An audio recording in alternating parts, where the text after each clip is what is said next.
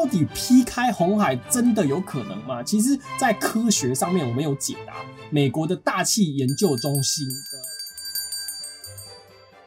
Hello everyone，我们是其实说是今天来讲那个劈开红海的男人摩西。没错，讲很多那种很黑暗的故事，来讲一点正能量。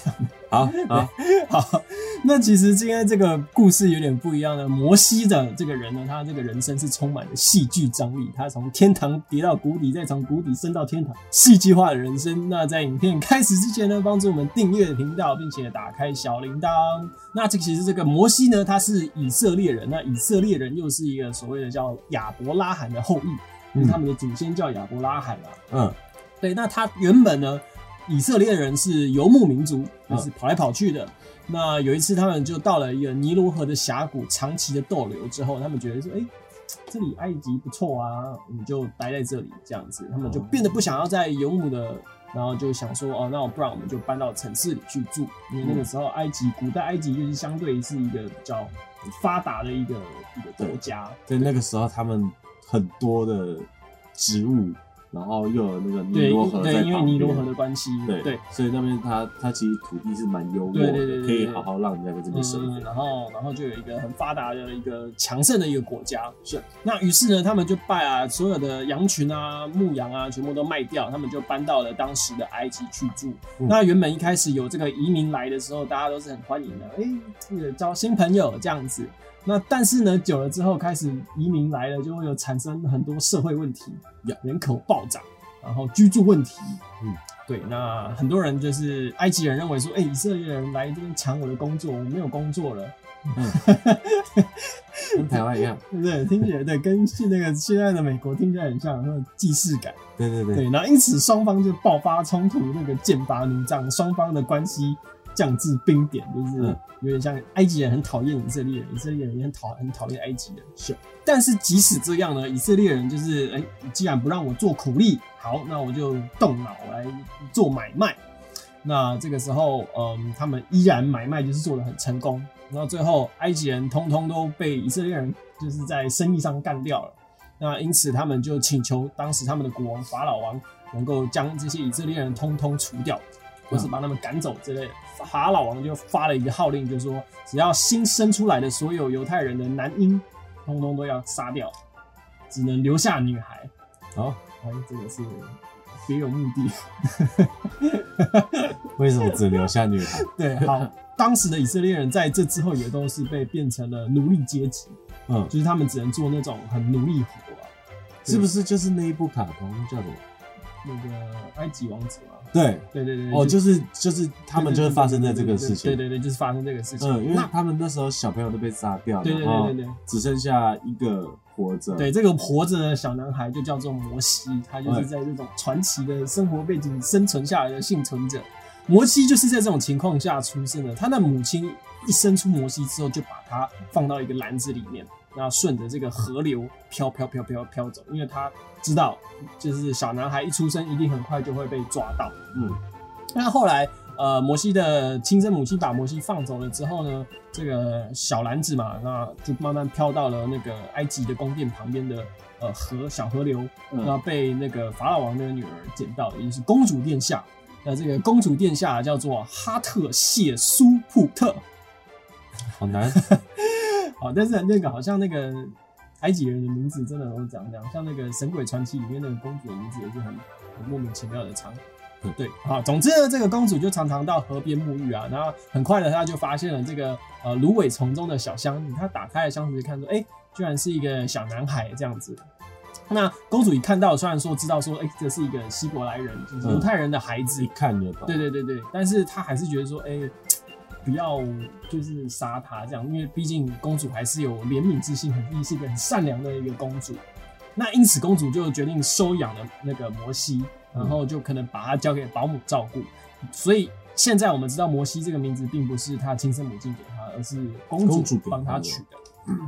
对，那其实埃及人他们也相信说，你只要非常非常的善良，然后广广行善事，那你在未来你也是可以上天堂的。因为在埃及人他们古埃及的。呃，宗教文化当中，他们是相信那个死神阿努比斯，就是那个骨头，嗯会那个把那个邪恶的灵魂带走。嗯那如果你的灵魂是善良，他们就会放到那个天平上，你的灵魂比羽毛还要轻，然后你就可以上天堂。如果你比羽毛还重，你就会下地狱。他们也是有这种这种传统存在。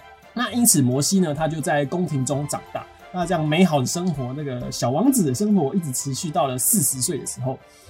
哦对，他就是待那么久，对，他其实活很久哎。对，还其实已经过了蛮爽的上半辈子了，对啊再来要还债了。对啊，那其实这个时候，摩西如果他愿意的话，继续待在这个宫廷，或是愿意继续效忠法老王，他的呃美好的人生就可以这样一直过下去。可是是这个时候发生了一件事情，改写他的一生，他的人生即将要跌到谷底。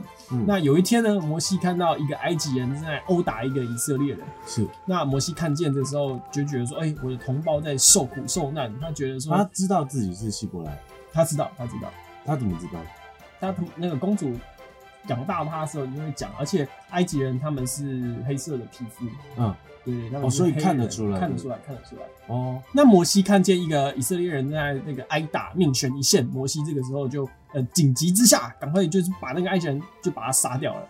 对，然后救了这个以色列人，然后这个时候摩西就很紧张，就是怎么办？怎么办，然后就赶快哎，只好藏在旁边的沙里。那虽然说这个杀人的消息一开始有被压下来，但是纸包不住火，这个嗯尸体迟早会被发现。嗯，最后摩西还是开始了他的逃亡生涯。是，那在接下来的四十年当中，他就回到了他之前的呃游牧生活。四十年，对，他不是已经四十岁了以前的人他们岁数很长，他们可以活到一百多岁，哦所以这在以前是很常见的事情。哦，那时候他们还是半人半神的时候，嗯，应该是，就是越早期的人看起来这个寿命是越长的。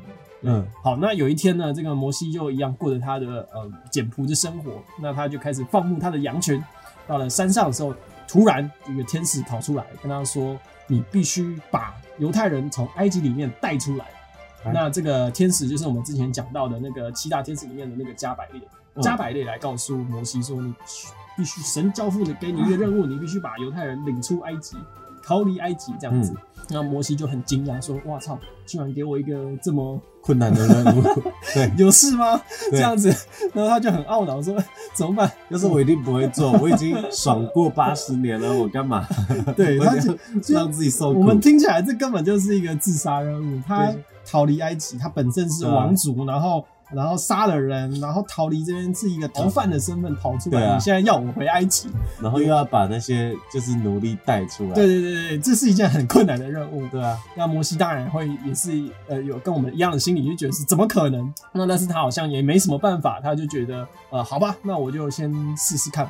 嗯对，因为他很相信说，哎、既然神交付给我这个人物，那肯定应该有什么原因在吧？那我就先试试看吧。嗯那摩西离开之后，就前往埃及，进入那个宫殿内觐见法老这样子。嗯那其实这个时候法老已经换人做了。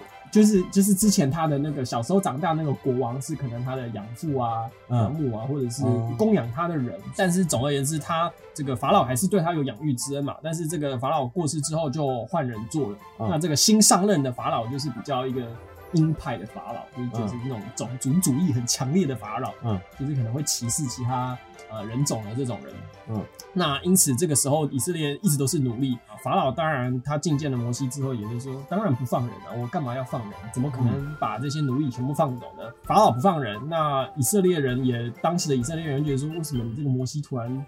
这个离开了几十年，然后突然说回来要把我们全部带离开埃及，是怎样？我们就要走，是不是？叫我们走对就要跟你走，然后他们也不相信摩西这样子，嗯，那因此谈判破裂，那摩西就也是一样很困惑，就也是一样回去就是祈祷，就是求求助于神说，哎、那现在是怎么样？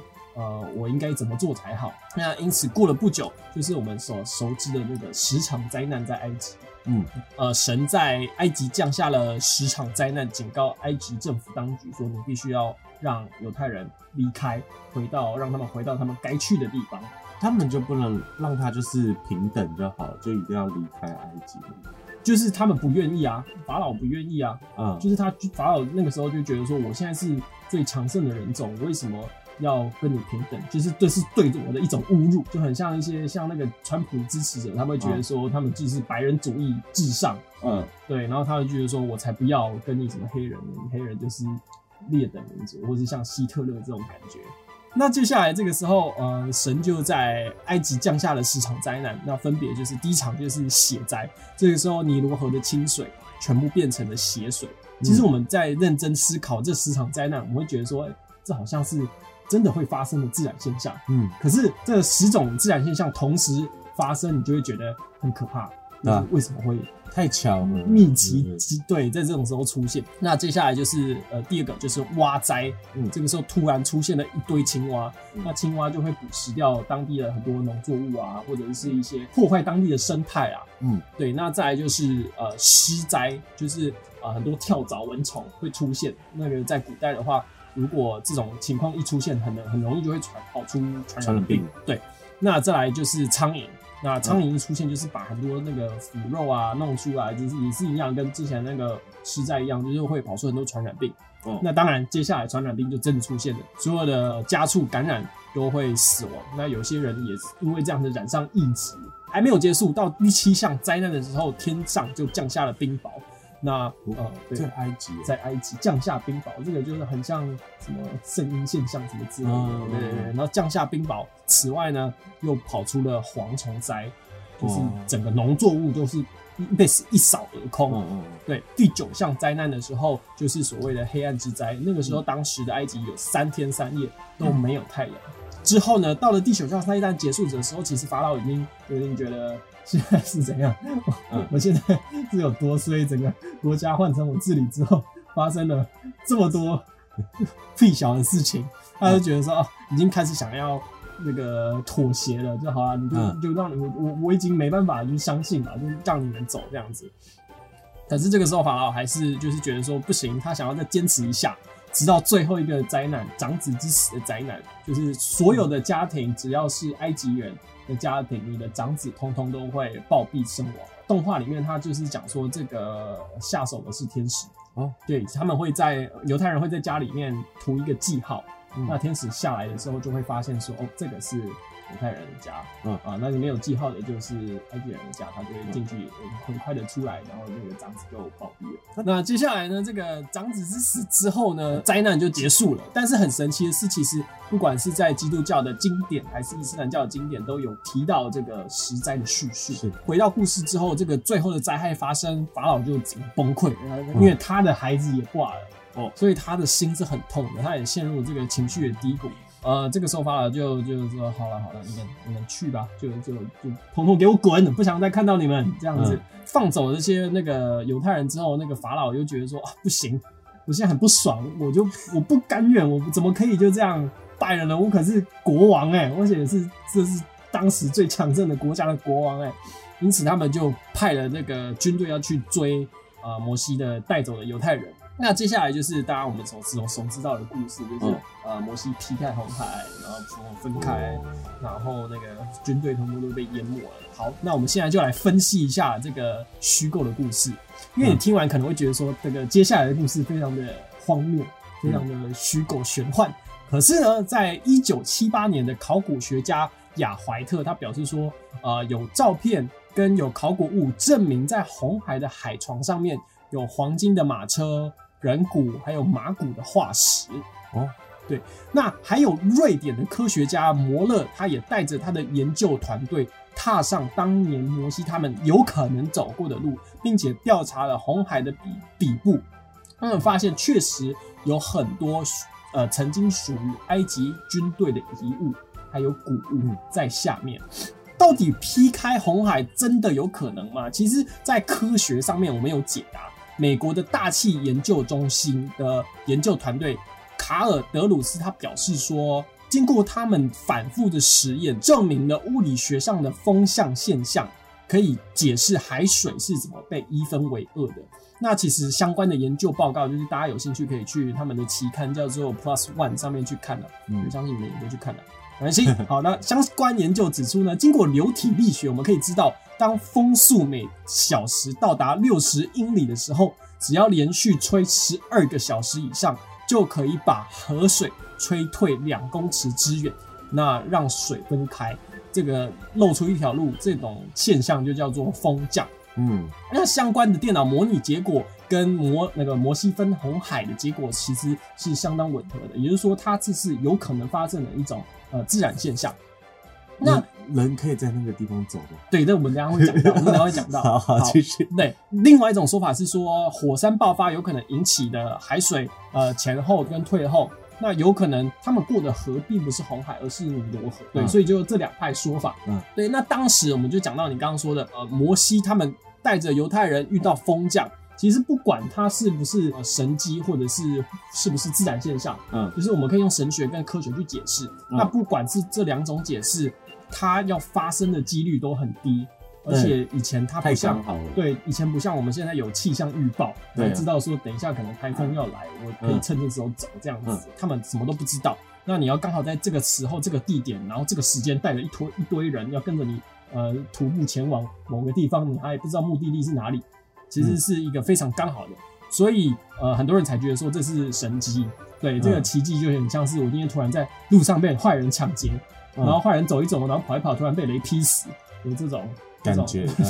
没这么巧。对，，没有这么巧的巧合。嗯，好，那如果我们用科学来解释这个风降现象，那这个风速一定很大。嗯那其实用现在气象的角度来看，它这个风速会到达十一级阵风。嗯那十一级阵风是怎样呢？是海面会变成白茫茫，能见度几乎看不到，嗯差不多是中度中强台的这种感觉。嗯这一群人，我觉得啊，他们不一定是徒步走过去，因为嗯你走到红海旁边，一定会有很多船只。嗯其实这个时候，你只要把帆放下来，你就顺风的话，你就可以直接被吹过去。我觉得船都会炸飞吧。